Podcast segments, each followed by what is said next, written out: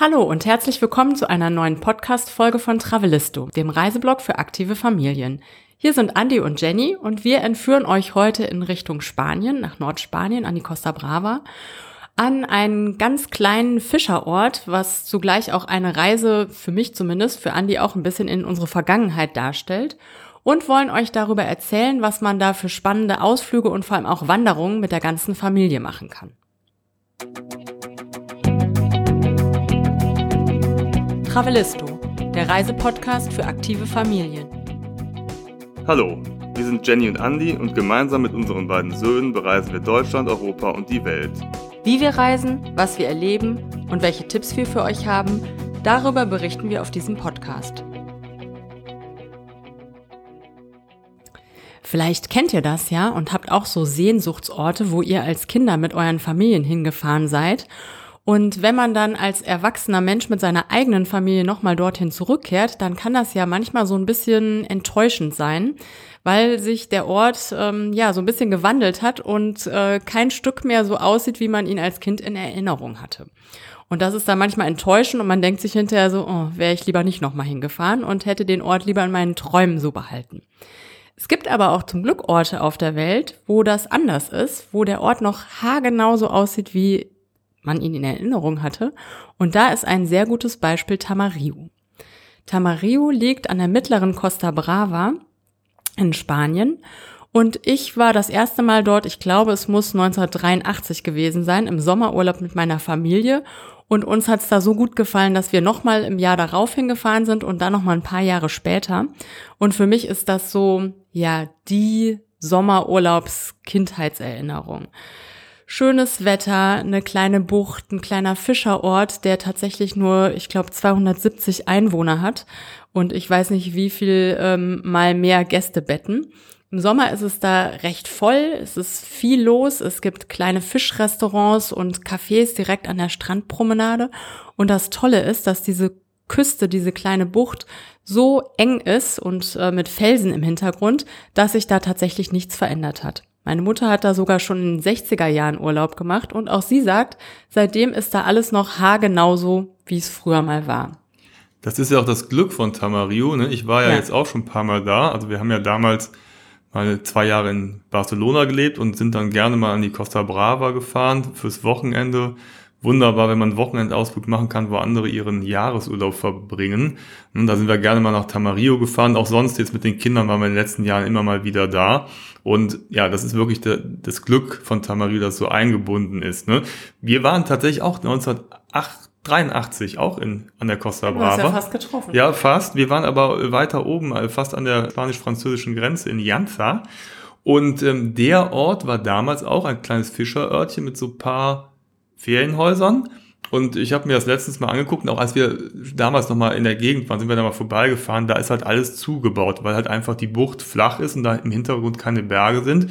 Und das ist jetzt überhaupt nicht mehr so, wie ich das damals noch in Erinnerung hatte und wirklich komplett zugebaut. Das Einzige, was äh, schön ist, ist äh, hier die Punta de Capras. Das ist so eine Halbinsel, wo es tatsächlich noch naturbelassene Strände gibt, aber drumherum sind nur Häuser da hat Tamario wirklich Glück gehabt, dass man da gar nicht so weit oder so gut hinkommt, weil es führt tatsächlich nur eine kleine Straße kurvig ne, durch die Berge dahin und ja. äh, man kommt auch nicht mehr weg. Und das ist wirklich schon so Urlaub, ne? Man kommt äh, entweder aus Süden von Barcelona, da dauert es ungefähr anderthalb Stunden, oder ähm, vom Norden, vom Landesinneren aus Girona, das ist noch kürzer, eine Stunde fährt man da ungefähr mit dem Auto.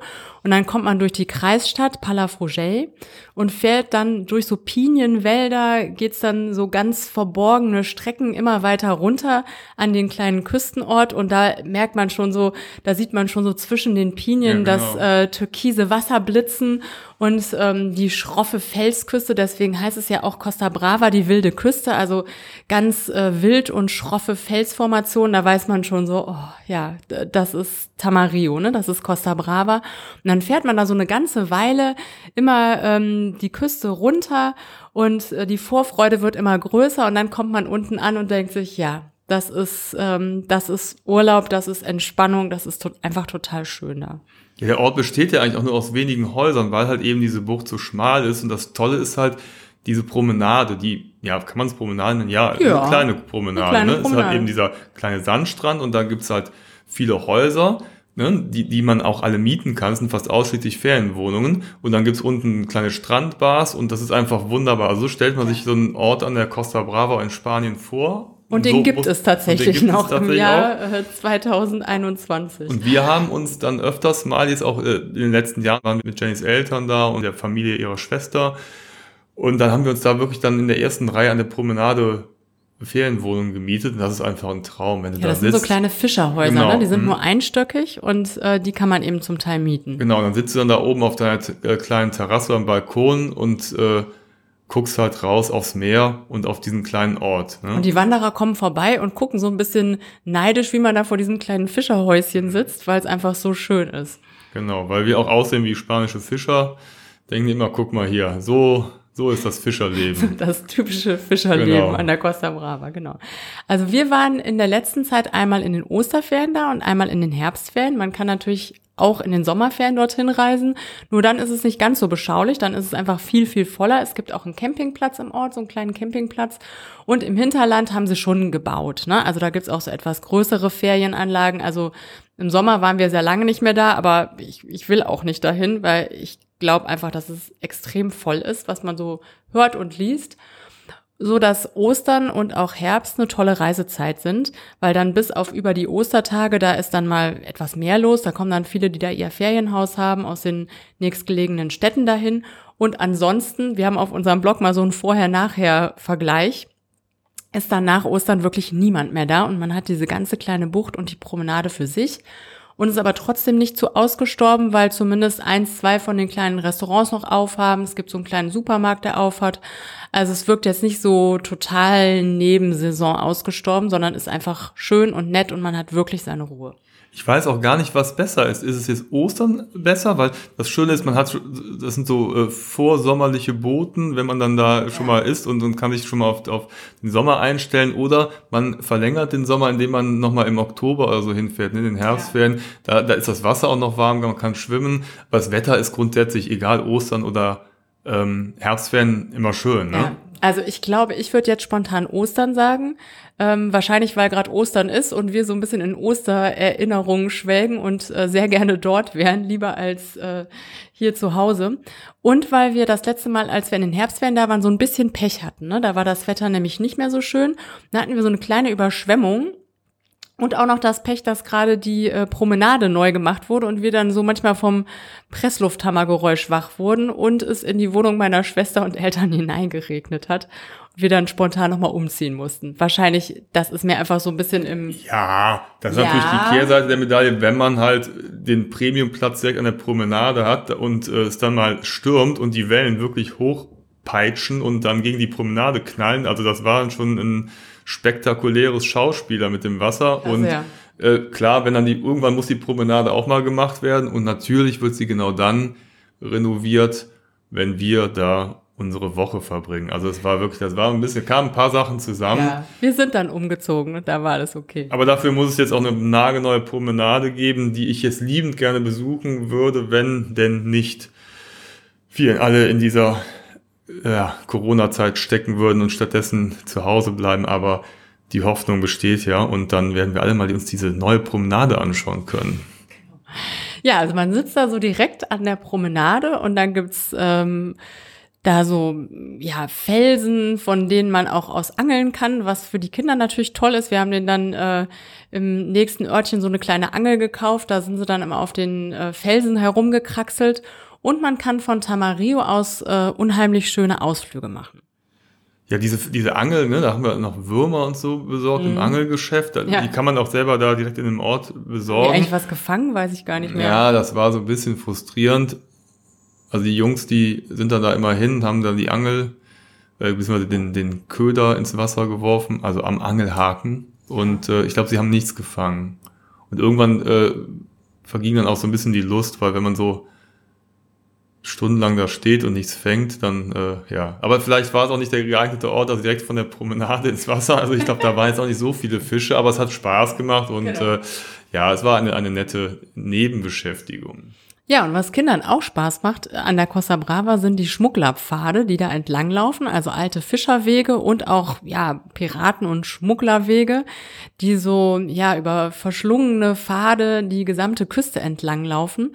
Und äh, wenn man dann sagt, wir wollen heute mal wandern gehen, oder es ein bisschen anders ausdrückt, wir gehen heute auf den Schmugglerfaden, gucken, ob wir noch Piratenschätze finden oder was auch immer, dann haben da auch Kinder Lust zu und da gibt's wirklich ganz, ganz tolle Wege. Also wir haben da verschiedene Ausflüge gemacht in alle Richtungen. Ne? Das ist überall total schön. Genau, das ist, der ganze Weg heißt Cami de Ronda und der startet eigentlich tatsächlich an der französischen Grenze und den kann man mit kleinen Unterbrechungen eigentlich die ganze Costa Brava entlang gehen. Ich glaube bis äh, bis Joret. Joret de Mar so ungefähr. Ja, ne? also, von der französischen Grenze aus. Mhm. Und die meiste Zeit führt er wirklich an der Küste entlang und nur bei größeren Ortschaften, oder wenn wirklich äh, Steilküste ist, dann geht's mal so ein bisschen ins Hinterland. Ja. Und äh, den kann man natürlich in einer mehrtägigen Tour auch wandern. Das haben wir auch, da haben wir eine Familie auch getroffen. Ja, zehn ne? Tage dauert hm? das sogar. Genau.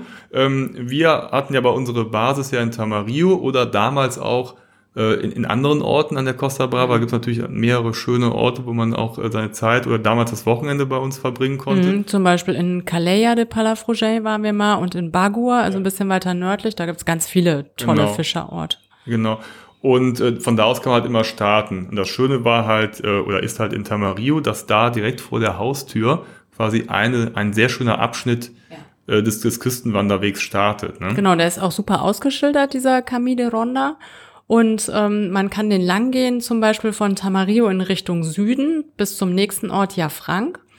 Und ähm, da führt er an der Küste entlang über die ähm, ja, schroffen Felsen. Manchmal muss man so ein bisschen kraxeln. Manchmal muss man auch seinen Kopf einziehen, ne, Andi? Ja. Ja. Das war auch Tipp. Beim, ja. Ja. Da war, ich, ich war so, so hin und weg von der schönen Natur und es sind so wirklich tolle Buchten mit, mit zerklüfteten Felsen. Und dann gibt es teilweise auch kleine Kies- und Felsenstrände. Und da ist man dann so hin und weg, dass man auch äh, manchmal nicht nach vorne guckt. Und da war irgendwie so ein breiter Ast, der ging einmal von links nach rechts über den Weg und äh, genau in der Höhe meines Kopfes. Und alle anderen sind drunter hergekrochen, beziehungsweise die Kinder sind ja was kleiner nur ich habe den irgendwie nicht gesehen, bin volle Kanne gegengebrettert. Da warst du erstmal so ein bisschen ausgenommen. Ja, da, da hat's mich niedergelegt. Und dann hatte ich auch hinterher irgendwie so, irgendwie so eine Kratzspuren im Gesicht. Das sah Seitdem auch bist du auch so ein bisschen langsam. Ja, ja. gemütlicher bin ich. gemütlicher geworden, genau. Mir fallen die Dinge langsamer leichter. ja, also da sollte man vorsichtig sein, aber das ist auch so ungefähr die einzige Gefahr. Nee, wobei, gerade im Herbst, falls es mal geregnet hat, ähm, können die Felsen so ein bisschen rutschig sein und manchmal gibt's auch so Wasserbassins, was, wenn das Wetter schön ist, natürlich auch super ist, weil man dann Rast machen kann, die Füße mal reinhalten kann. Wir hatten zum Teil noch meine jüngere Nichte dabei, die hat sich da äh, noch mal so ein bisschen reingelegt und ähm, naja, schwimmen konnte sie da drin nicht, aber so ein bisschen planschen. Also damals mal so, ist es sehr abwechslungsreich auch der Weg. Also manchmal ist der halt wirklich auch klar, Ne? Das sind so, so, so Kieswege oder, oder so Erdwege. Dann gibt es an steilen Stellen gibt's dann auch ein Geländer aus Holz. Ne? Dann ist manchmal aber manchmal so ein paar Treppenstufen. Genau, dann auch, muss man auch ein bisschen kraxeln, ne? anhand über Wurzeln drüber auf Felsen. Ne? Also da gibt es verschiedene Sachen und dann halt, was du gerade meinst, gibt es auch eine größere Bucht dann mal, wo man dann wirklich über mehrere Felsen steigen muss und dann sieht man schon auf der anderen Seite der Bucht muss dann irgendwo der Weg weiterführen. Ne? Mhm. Und dann geht's auch manchmal so über Felsplateaus, ja. dann manchmal so durch Pinienwälder. Also es ist total abwechslungsreich und auch ne, Schatten und Sonne und immer dieses glitzernde Meer, diese Blicke auf das genau. äh, tosende Meer, die wilde Küste. Das ist wirklich toll. Da gibt's zum Beispiel, kurz nach Tamarillo war ich noch, da gibt's diesen Kieselstrand ne, Cala mit Pedrosa. Cala Pedrosa. Ne, Da gibt's so ein kleines Café, das aber immer geschlossen hat, wenn wir da waren. Wahrscheinlich ist es nur in der Hauptsaison offen. Das ist traumhaft gelegen und mhm. da kommt man im Auto gar nicht hin. Also da muss man wirklich hinwandern und da kraxeln. Ja. Und das ist, ist super, ne? Da kann man, äh, sind sehr, sehr grobe, große, runde Kieselsteine, also jetzt kein Sandstrand, aber dafür hat man auch so ziemlich seine Ruhe da. Ne? Ja, und die Steine sind auch super. Also ja. die Kinder haben damit gebaut und kannst du ins Wasser gehen, das Wasser ist total klar. Also das, das ist schon mal so das erste Highlight, ne? Wenn man da ähm, genau. wandern geht, dass man da diese Bucht ansteuert. Da haben wir dann ein Picknick gemacht und waren da eine ganze Weile, glaube ich, ne? Und hatten diese mhm. ganze Bucht für uns. Ja, weil die Jungs ja aus den Steinen dann irgendwelche Türme gebaut ja, genau. haben, ne? Mhm. Genau. Ja, und dann wollten wir eigentlich noch bis ja Frank weiterlaufen. Also würde ich sagen, so ungefähr auf der Hälfte der Strecke, diese Cala Pedrosa. Ja. Und dann geht's relativ steil bergauf durch so ein, ähm, die Kinder haben es Dschungel genannt. Ne? Es war so relativ zugewachsen, so ganz steil, ganz viele Stufen. Und äh, wir hatten nicht nur unsere Jungs dabei, sondern auch noch zwei ähm, von deren Cousinen. Und alle hatten dann aber irgendwann so ein bisschen Hunger und waren so ein bisschen müde. Und wir als zwei Erwachsene mit diesen vier müden, hungrigen Kindern, die wir da diesen steilen Berg hochtreiben mussten, wir haben dann so ein bisschen abgekürzt. Ne? Wir haben den Weg, wir hätten es vielleicht noch schaffen können, aber dann hätten wir, glaube ich, mehr Proviant mitnehmen. Ja, wir sind dann wieder, ne, dann sind wir quasi oben rum wieder zurückgegangen. Nee, ich glaube, wir haben äh, meine Eltern, meine Schwester angerufen, dass sie uns auflesen, oder? Ich weiß ja, es nicht mehr genau. Verdrängt. Kann auch okay, sein. Wir, wir, wurden mit dem Auto abgeholt, ja. genau, ja. Ähm, man, man, hätte auch zurücklaufen Genau, können. man hätte auch zurücklaufen können, aber dann äh, wäre der Weg eben, eben entlang der Küstenstraße lang ja. gelaufen. Das ist jetzt nicht so spannend. Ähm, man hätte aber auch links weitergehen können, die Küste entlang weiter, ne? Und dann geht's halt dann hoch in die Berge. Und äh, zwar gibt's da einen Leuchtturm, ja. San Sebastian. Ja. Genau. Auf äh, 165 Meter schön. Höhe liegt er wirklich oben und da hat man einen tollen Blick auf die nächste Bucht, wo dann ja Frank ist. Ne? Mhm. In ja, beide Richtungen, ne? Ja. auch nach Tamarillo. Das ist total da schön da oben. Auch eine, so eine Ausgrabungsstätte, ne? irgendeine römische ja, Therme. So eine römische kleine Ausgrabungsstätte. Ne? Da konnte man sich das auch angucken und man hatte, wie gesagt, mal ähm, diesen Küstenweg halt von ganz oben. Ne? Also man guckt da wirklich in die Ferne und wie gesagt, auf, auf ja Frank, ne? das ist ein kleiner Badeort, auch mit einer sehr schönen Bucht und einem äh, Sandstrand, umgeben ja. von Felsen, aber noch einer der, äh, der Orte, die noch nicht so überlaufen sind, ne? also weil es auch relativ klein ist. Und insgesamt braucht man, wenn man jetzt zügig geht, so anderthalb Stunden von Tamarillo nach Jafranc. Ja, ohne Kinder. Ohne Kinder. Mit Kindern und vielen Mit Kindern Pausen und länger. vielen Entdeckungen unterwegs und äh, Kieselburgen unterwegs bauen, ja. kann man das dann. Es ist eher eine Ganztagestour. Ja, kann man diese anderthalb Stunden auch ausdehnen. Ja, oder man macht so wie wir, dass wir ne, die, die erste Etappe nur bis zu dieser Cala Pedrosa, Pedrosa gelaufen sind und dann den zweiten Tag sind wir dann nochmal zu dem Aussichtsturm mit dem ähm, na, Leuchtturm San Sebastian gelaufen und haben dann da oben, da sind wir doch nochmal so rumgelaufen, genau. haben da einfach so eine kleine Wanderung gemacht. Das war ganz schön, da gab es nämlich viele Möwen und auch Raubvögel, die wir da gesehen haben. Und ja, wie gesagt, ne, wie du eben schon erzählt hast, noch so ein bisschen Kultur mit dieser kleinen römischen Ausgrabungsstätte. Oh, also für jeden so was dabei, ne? Mit ja. drei Generationen, die da eine kleine Wanderung machen. Also Schönes Ausflugsziel. Zwischen Tamarie und Jafranc ist ein sehr schöner Abschnitt und fast noch schöner, naja, anders oder spektakulärer ist halt der Abschnitt zwischen Palamos und Platiadaro. Mhm. Da sind wir dann mit dem Auto hingefahren. Also man könnte natürlich dann auch weiterlaufen, aber man muss halt dann eben an den ganzen äh, äh, Badeorten vorbei und das ist halt, ja, die, die führen halt dann eben die Promenaden entlang und wir sind halt dann nach Palamos beziehungsweise genau nach St. Antoni de Calange gefahren. Da kann man dann an der Promenade parken und äh, man sieht schon von weitem den Torre Valentina und da weiß man, da geht der Weg jetzt entlang. Der steht schon am Rande dieser Bucht, äh, schon auf Felsen und da führt der Weg lang. Und da geht's auch wieder spektakulär auf und ab. Ja, und lasst euch nicht abschrecken von Palamos. Das ist wirklich so ein Riesen, naja, was heißt Riesen, aber so ein größerer Touri-Ort. Der ist aber Ostern und auch in den Herbstferien total ruhig. Also da ist niemand. Man kann sich so vorstellen, was da im Sommer äh, abgeht. Da so eine Riesenbucht, aber es ist einfach als Ausgangsort für diese Wanderung ist das gut. Ja, Palamos, ne, es ist ganz, ganz amüsant. Also die Einwohnerzahl, die variiert zwischen 10 und 100.000. Also man kann raten, wann die 10.000 anzutreffen sind ja. und wann denn dann die 100.000 ja. anzutreffen sind. Wir waren irgendwo so dazwischen. Also Eher Ostern bei den und Herbst. 10. Ja, es ist, es ist deutlich mhm. weniger war los. War schon fast ne? ein bisschen ausgestorben, ne? Da ja. war doch gar nichts los. Genau. Ja, wie gesagt, in äh, der Nachbarort, also die Orte gehen auch fließend ineinander über. Also Palamos geht dann in Santa Antoni de Calange über und da steht halt der Torre Valentina, da führt der Camille de Ronda los. Auf der halt Südseite halt, ist das, ne? genau. ne? also Richtung Süden führt der Weg. Und dann geht's wirklich auf und ab und, und auch wieder total spektakuläre Wege. Man kommt auch an sehr schicken Eigenheim vorbei. Da oh, hat ja. sich dann der reiche Katalane gerne mal so eine Wochenendresidenz gebaut, mhm. wo man Sieht sich denkt, so, ja, mhm. da kann man es aushalten. Ne? Mit eigener Treppe runter zum Meer. Ja, ne? Und oh, die haben ja. ja. oben auch meistens noch einen Pool zwischen den Pinienbäumen, ne? mit perfekter Anwesen. Aussicht. Mhm. Also das ist schon nicht verkehrt. Ne? Und äh, also der Weg ist auch recht schön bis, äh, führt dann bis nach Platiadaro, ne? Genau, und toll ist da auch, da gibt's äh, Tunnel das war für die Kinder natürlich so eine Art Mutprobe, ne, da durch so einen dunklen Schmugglertunnel zu laufen. Und ähm, ja, man sieht fast nichts und so ein bisschen gruselig und äh, dunkel, kalt und äh, die Küstenwege dann so ausgetretene Stufen, bisschen den, unheimlich. Für den Tunnel hatte Milan sich ja extra so eine Stirnlampe ja, mitgenommen. Genau. Der, der, Tunnel ist, glaube ich, so zehn Meter lang. Ja, aber er aber die ganze Zeit ausgerüstet. die Stirnlampe dafür mitgenommen. Mhm. Ne? Ja, hat sich doch dann auch gelohnt für den kleinen Tunnel.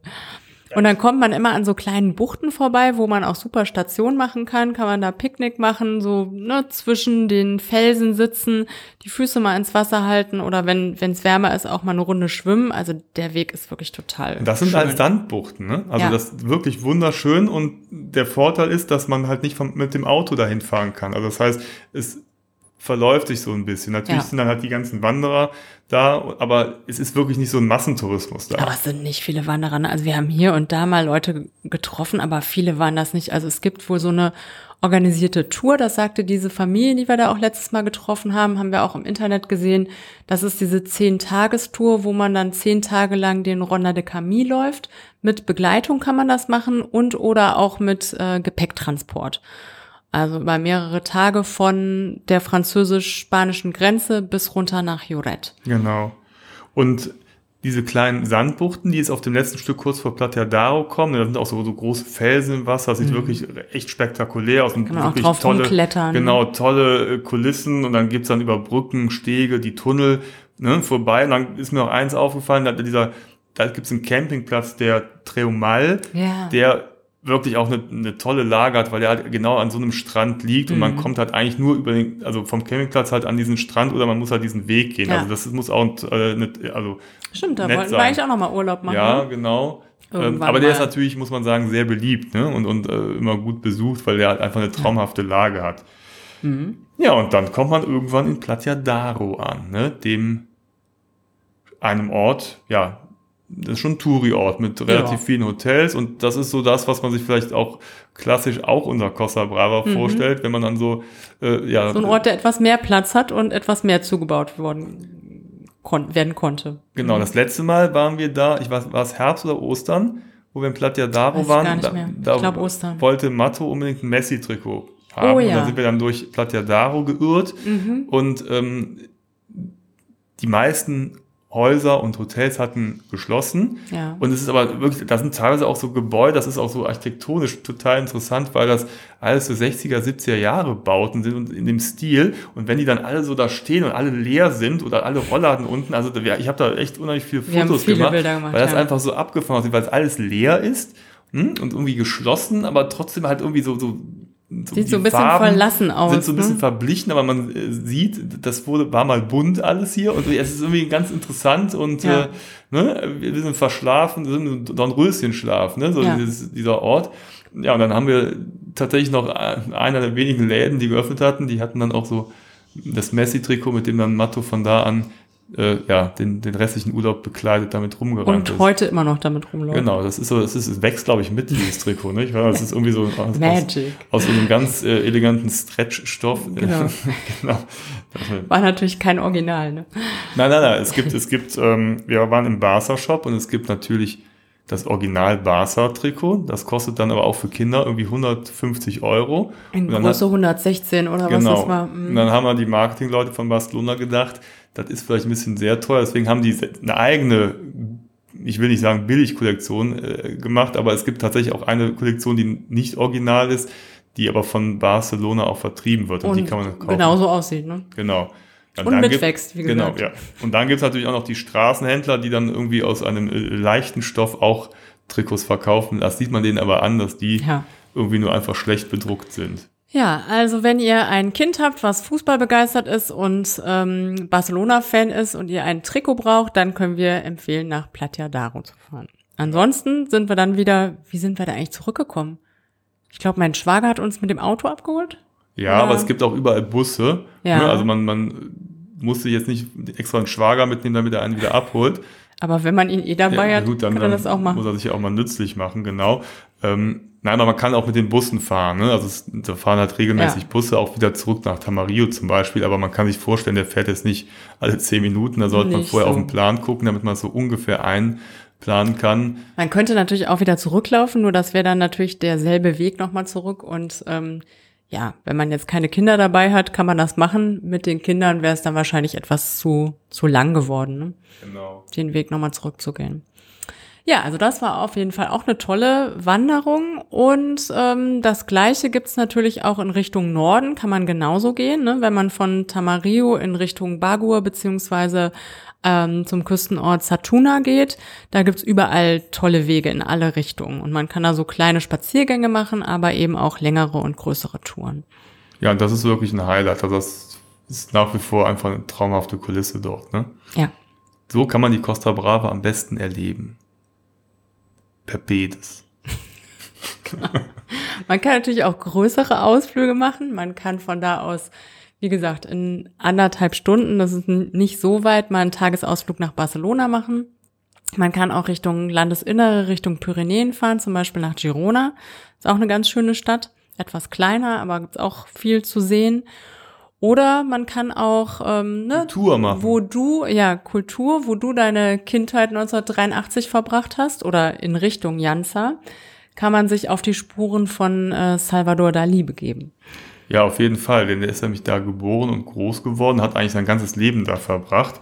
Und da fällt mir jetzt ganz spontan das Kap Crius ein. Das ist eine große, felsige Halbinsel. Und Naturpark, glaube ich, auch, ne? Genau. Und oben, ganz oben in da gibt es ein äh, Kloster.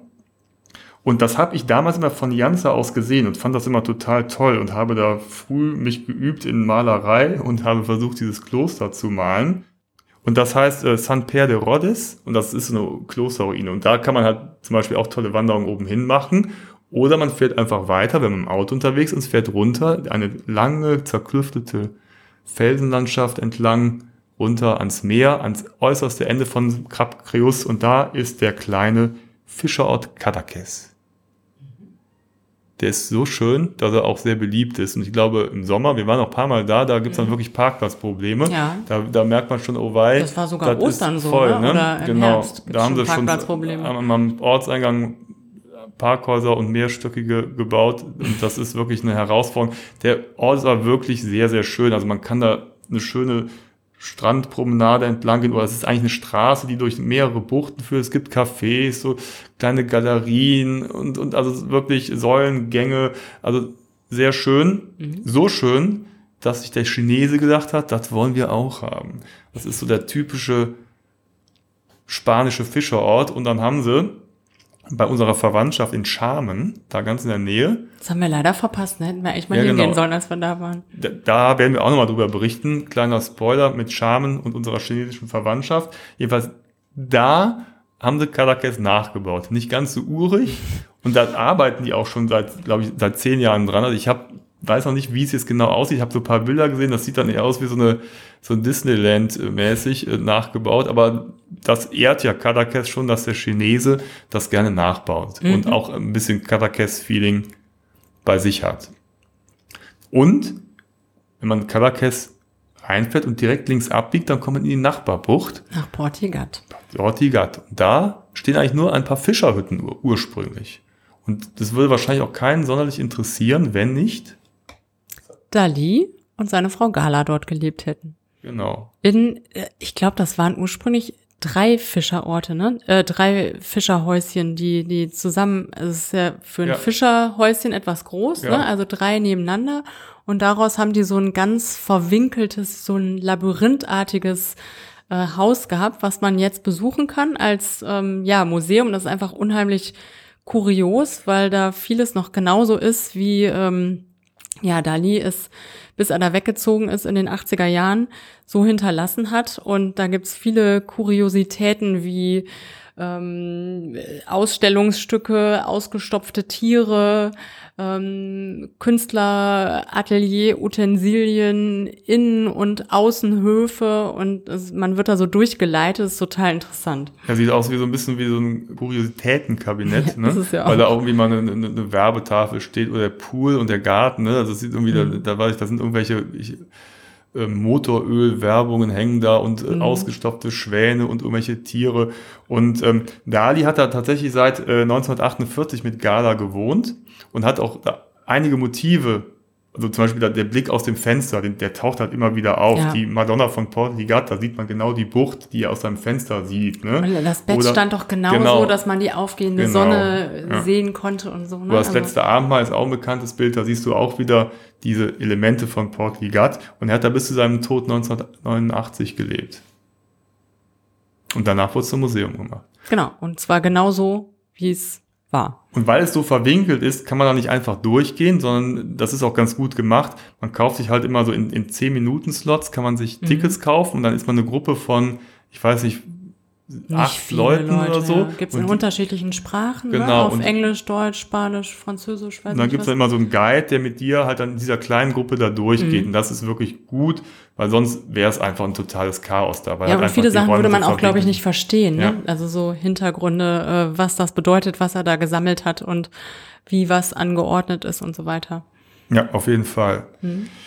Also da sieht man, wie er- der Herr gelebt hat und äh, dass der irgendwie so ein bisschen verrückt war, das kann man halt sehr schnell sehen. Seine Werke allerdings, die kann man in der nächsten Stadt sehen, und zwar in Figueres. Die ist ein bisschen weiter im Landesinneren, aber Ja. auch in der Region Girona. Mhm. Und da hat der Dali äh, sich das alte Theater geschnappt. Und zwar äh, war es zu seiner Kindheit tatsächlich ein Theater, das wurde dann im Spanischen Bürgerkrieg zerstört und 1960 hat er sich mit dem Bürgermeister von Figueres zusammengetan und gesagt, komm mal, lass uns doch da mal ein Museum aufmachen. Und er hatte tatsächlich früher seine ersten Werke schon mal da in dem Theater auf, äh, ausgestellt. Und dann ist es ja zum großen Stadttheater Teatro Museo Salvador Dali geworden mit den berühmtesten Kunstwerken von ihm. Ne? Also ich erinnere mich noch dran, ich war da zweimal. Im Innenhof steht das Regentaxi, in das man zum Glück nicht einsteigen kann, weil da herrscht wirklich äh, ja, tropische äh, Klimabedingungen, da regnet es, da sitzt, glaube ich, irgendeine Figur drin und da sind irgendwelche Pflanzen. Oder was auch toll ist, erinnere ich mich an das Lippensofa. Das ist ja so ein großer Raum im Museum, wo in der Mitte so ein lippenartiges Sofa steht. Und wenn man sich an eine bestelle, äh, bestimmte Stelle stellt, am Ende des Saals, kann man halt in einem bestimmten Winkel drauf gucken und dann ergibt sich ein großes Gesicht aus diesem Lippensofa, der Nase, die Augen hängen an der Wand in den Gemälden das, ne, und Ja. so ein Vorhang ist, sind, die, sind die Haare. Also da gibt's wirklich die ganze Breitseite von Salvador Dali, ob es Gemälde, Skulpturen sind. Das muss man einfach erlebt haben. Ne? Das ist auch für die Kinder ganz interessant, weil die Kunstwerke schon so ein bisschen abgefahren Ja. sind und da äh, ja, haben Kinder auch Spaß dran, sich das anzugucken und diese ganzen Verrücktheiten, die der Herr sich da überlegt hat und kreativ geschaffen hat. Ja, und es ist auch so eine schöne Mischung, wenn man da einen Tagesausflug hinmacht, dass man sich da einfach diese Örtchen angucken kann, da ein bisschen am äh, Wasser rumkraxeln kann, dann mal ins Museum gehen kann und ähm, ja, so einfach einen schönen Tag da verbringen kann. Der war ja auch sehr exzentrisch und hat sich zum Beispiel in dem Museum unter der Glaskuppel gibt es ja eine Krypta und da ist er auch begraben. Ne? Also hat er sich quasi in seinem eigenen Museum eine Grabstätte gesichert. Ja.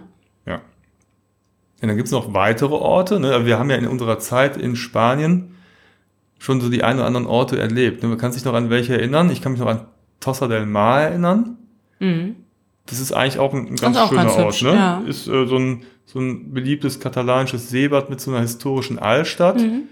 Ist ein bisschen größer als Tamarillo und die anderen kleinen Örtchen, aber trotzdem jetzt nicht so ein Riesenort, ist ganz hübsch. Ja, es Ja. ist vor allen Dingen, wie gesagt, es es sind halt noch historische Gebäude, es ist nicht so zugebaut mit so, so Bettenbunker. Ne? Mhm. Ähm, ich denke dann automatisch, wie heißt immer der Ort hier in Benidorm, ne? der ist ja nicht an der Costa Brava, Nee. aber da, Oh, da zeigt ja. das ganze Unheil, wenn eine Küste keine Felsen hat und einfach platt Ja. ist. Also das ist wirklich... Also äh, Platjanaro und Llorete mal ist, geht's schon so ein bisschen in Genau. die Richtung, ne, diese größeren Orte. Aber ähm, genau, Tossa de Mar ist schön. Dann waren wir mal in Calella, Calella de Palafrugell, das ist auch total schön. ja.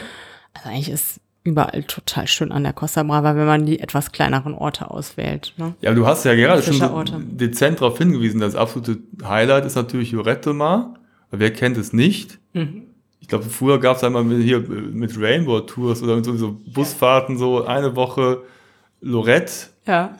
Ist auch immer noch so ein Partyort, ne? Also wir waren, glaube ich, auch mal im Sommer da und haben, sich, haben uns mal diesen Trubel angeguckt, ganz kurz, sind wieder geflüchtet und ich war auch mal zu anderen äh, Zeiten da, da ist dann deutlich ruhiger, aber ist auch schön gelegen, aber halt echt Halligalli. Mich ne? hat das als Kind total geflasht, als wir ähm, in Tamarillo waren, das erste oder zweite oder vielleicht auch das dritte Mal, nee, ich glaube das zweite Mal, war eine Freundin, eine Klassenkameradin von mir mit ihrer Familie in Jorettima und da sind wir da einen Tag hingefahren.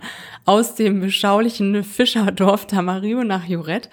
Und da war, es war total laut und total voll und überall Musik und überall so Kaufhäuser. Ich fand das als Kind total toll, weil man da so, ne, Riechradiergummis oder weiß ich nicht was erstehen konnte. Sein gesamtes Taschengeld, was man in Tamario nicht ausgeben konnte oder nur in diesem kleinen äh, Supermärkchen.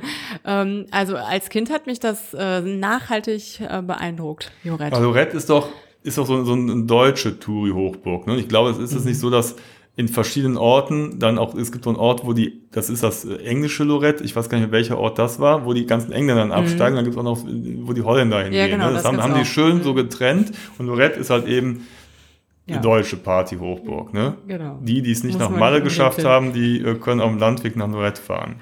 Ja. Ach ja, apropos, wie kommt man hin und zurück oder wolltest du noch irgendeinen Ausflugstipp erzählen? Nein, ich wollte genau das jetzt sagen. Das war deine Überleitung, okay. Genau. Nein, aber, aber ich lasse es mal so stehen. Also, man kann natürlich mit dem Auto dorthin fahren, aber ja, direkt um die Ecke liegt's nicht. 14 Stunden sind wir mal gefahren, mhm. ne? glaube ich. Aber bis nach Barcelona, also dann ja, wäre es ja nach Tamarillo nur ja, zwölfeinhalb. Aber man muss dann auch bedenken, man fährt ja hier die Route Süd äh, durch Frankreich und die kostet auch ordentlich. Also ja. Also ich glaube, da kann man locker mal so. Also für so einen Oster- oder Herbsturlaub würde ich es jetzt mhm. nicht unbedingt empfehlen. Und es zieht sich. Also man, man, ja, aber wer gerne Auto fährt, ist es auch eine schöne Strecke. Ne? Also vor allen Dingen, wenn man dann so ähm, in Südfrankreich ankommt und so langsam so äh, mhm. Richtung die Pyrenäen sich so ja. vor einem auftun, man dann so ja. durch die äh, Pyrenäen da durchfährt, die Autobahn geht da so schlangenlinienförmig so mhm. durch die Pyrenäen und dann irgendwann kommt man dann in Catalunya an. Äh, das ist schon schön, mhm. ne? Ja. Aber dauert Man braucht halt, ein bisschen ne? Zeit, genau. Mit dem Zug kann man fahren. Ja, das ähm, gibt's jetzt. Äh, nach Tamarillo weiß ich nicht genau, wohin man da fahren würde. Also nach Barcelona gibt's ja gute Zugverbindungen, nach Girona auch. Ähm, wie man dann weiterkommt, wahrscheinlich mit Bussen. Mit ne? Bussen, also ja, Bussen. Genau, ja. Tamarillo hat jetzt keinen Bahnhof oder ja. so. Aber um ähm, Willen. Ja. mit dem Bus müsste man es auch schaffen, das haben wir noch nicht ausprobiert. Man kann natürlich fliegen, entweder nach Barcelona oder auch nach Girona kann man fliegen und dann, so haben wir es letztes Mal gemacht, von Girona aus sich einen Mietwagen ähm, zu leihen und dann weiterzufahren, das letzte Stück, die letzte Stunde ungefähr. Mietwagen ist das schon ganz praktisch, auch ja, wenn man mal einkaufen wenn man Selbstversorger will. Also wenn man ne? jetzt in so kleinen Orten ist wie Tamarillo, wie gesagt, da führt nur eine Straße hin, da sind dann so ganz kleine Lädchen, die sind okay, aber wenn man da mal sich so grundversorgen will, da ist das da doch ein bisschen mühselig. Also von daher ja. ist es, glaube ich, ganz praktisch, da mal einen mhm. Mietwagen zu haben. Und den kann man sich ja problemlos am Flughafen äh, mieten und ja. holen. Und äh, man ist halt flexibel, weil dann kann man halt eben auch eben die Ausflüge machen nach Cadaqués, nach Figueres, nach Girona ja. oder mal in unsere Lieblingsstadt Barcelona. Mhm. Mal umgekehrt fahren und da lohnt sich sowieso immer mal so ein Tagesausflug. Ne? Das ist äh, Barcelona immer immer wert. Ja, aber darüber berichten wir ein anderes Mal. Genau. Ja. Okay. Ja. Ein Gut. wenig äh, Urlaubsstimmung jetzt hier bei uns. Ja, wo wir jetzt gerne wären in genau. den Osterferien, aber vielleicht ist es ja bald wieder möglich. Und so lange genau. träumen wir noch ein bisschen. Genau, vielleicht habt ihr auch ein bisschen Blut geleckt und äh, Interesse an der Costa Brava und diesen ganzen Orten. Ja, dann ähm, schaut doch mal auf unserem Blog vorbei. Da haben wir genau ein, ein Artikel über die Schmugglerpfade. Ja? Mhm. Und äh, vielleicht ist es ja schon wieder möglich. Wir hoffen und drücken mal ganz fest die Daumen, dass sich das echt jetzt mal langsam äh, bessert und wir die, alle die Kurve kriegen. Vielleicht ist es ja schon wieder ein Ziel für die Herbstferien ne? oder spätestens für Ostern 2022. Wer weiß. Gott, ja, wir denken schon so weit, ne? Aber. Okay, also ja. meldet euch, wenn ihr noch irgendwie Fragen dazu habt. Genau. Beantworten wir die gerne. Ja, dann freuen wir uns, wenn ihr unseren Kanal abonnieren würdet. Dann verpasst ihr mich keine der anstehenden Folgen. Es gibt noch immer wieder viele spannende Reisen, über die wir berichten werden und wollen. Und äh, da ist so ein Abonnement nicht ganz verkehrt. Oder gerne lasst uns mal ein paar Sterne da bei Apple Podcast da oder einen Kommentar, wenn euch das, äh, unser Podcast gefällt. Das hilft uns auch weiter und das würde uns wirklich sehr, sehr freuen. Und in diesem Sinne wünschen wir euch ein frohes Osterfest und macht es gut, bleibt gesund. Bis zum nächsten Mal. Tschüss. Tschüss.